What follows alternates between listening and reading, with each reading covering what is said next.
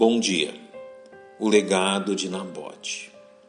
O atento leitor das Sagradas Escrituras encontra no livro de 1 Reis a narrativa dos fatos que envolveram o rei Acabe e o gisraelita Nabote, proprietário de uma vinha cobiçada pelo rei e cuja negativa de negócio acabou por causar um dos atos mais sórdidos já vistos no reino de Israel o qual também nos serve de ilustração ao fim destinado por Deus aos homens ímpios. Reflitamos, pois, nesta passagem. Personagem Nabote é conhecido nas Escrituras devido à cobiça do ímpio rei Acabe a uma vinha vizinha de sua propriedade, que acabou por despertar-lhe o interesse. Então Acabe falou a Nabote, dizendo: Dá-me a tua vinha para que me sirva de horta, pois está vizinha ao lado da minha casa. E te darei por ela outra vinha melhor, ou se for do teu agrado, dar-te-ei o seu valor em dinheiro.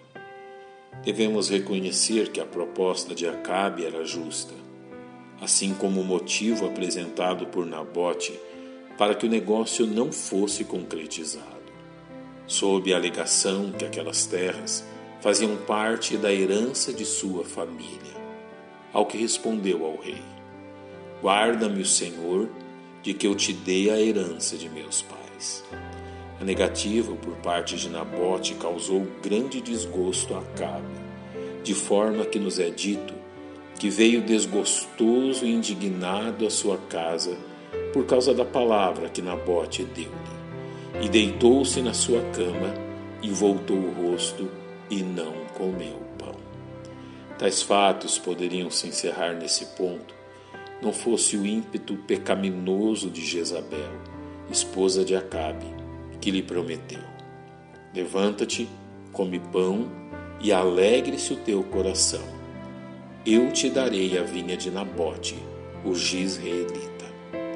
Jezabel imediatamente colocou em prática seu ardiloso plano escrevendo cartas em nome de Acabe e as enviando aos nobres que habitavam na mesma cidade de Nabote, assim lhes ordenando: Pregoai um jejum e ponde Nabote diante do povo. E ponde defronte dele dois filhos de Belial, que testemunhem contra ele, dizendo: Blasfemaste contra Deus e contra o rei, e trazei-o fora, e apedrejai-o para que morra. Incapazes de se oporem às ordens de Jezabel, aqueles homens executaram seu plano, diante do que a orgulhosa rainha anunciou ao rei: Levanta-te e possui a vinha de Nabote, o gisraelita, a qual te recusou dar por dinheiro, porque Nabote não vive, mas é morto. No nono capítulo de 2 Reis, somos informados que não somente Nabote, mas também seus filhos foram mortos a mando de Jezabel, a fim de evitar dificuldades futuras quanto à posse da vinha que Acabe tomara. Este sórdido crime cometido contra Nabote não ficou impune. Tendo o Senhor levantado a Jeú como rei de Israel, a fim de punir os muitos pecados cometidos pela dinastia de Acabe que foram profetizados pelo profeta Elias e cumpridos exatamente como haviam sido previstos. O legado de Nabote permite que reconheçamos a verdade revelada pelo salmista ao dizer: O justo se alegrará quando vir a vingança, lavará os seus pés no sangue do ímpio. Então dirá o homem: Deveras há uma recompensa para o justo deveras há um Deus que julga a terra. Que jamais nos esqueçamos desta verdade.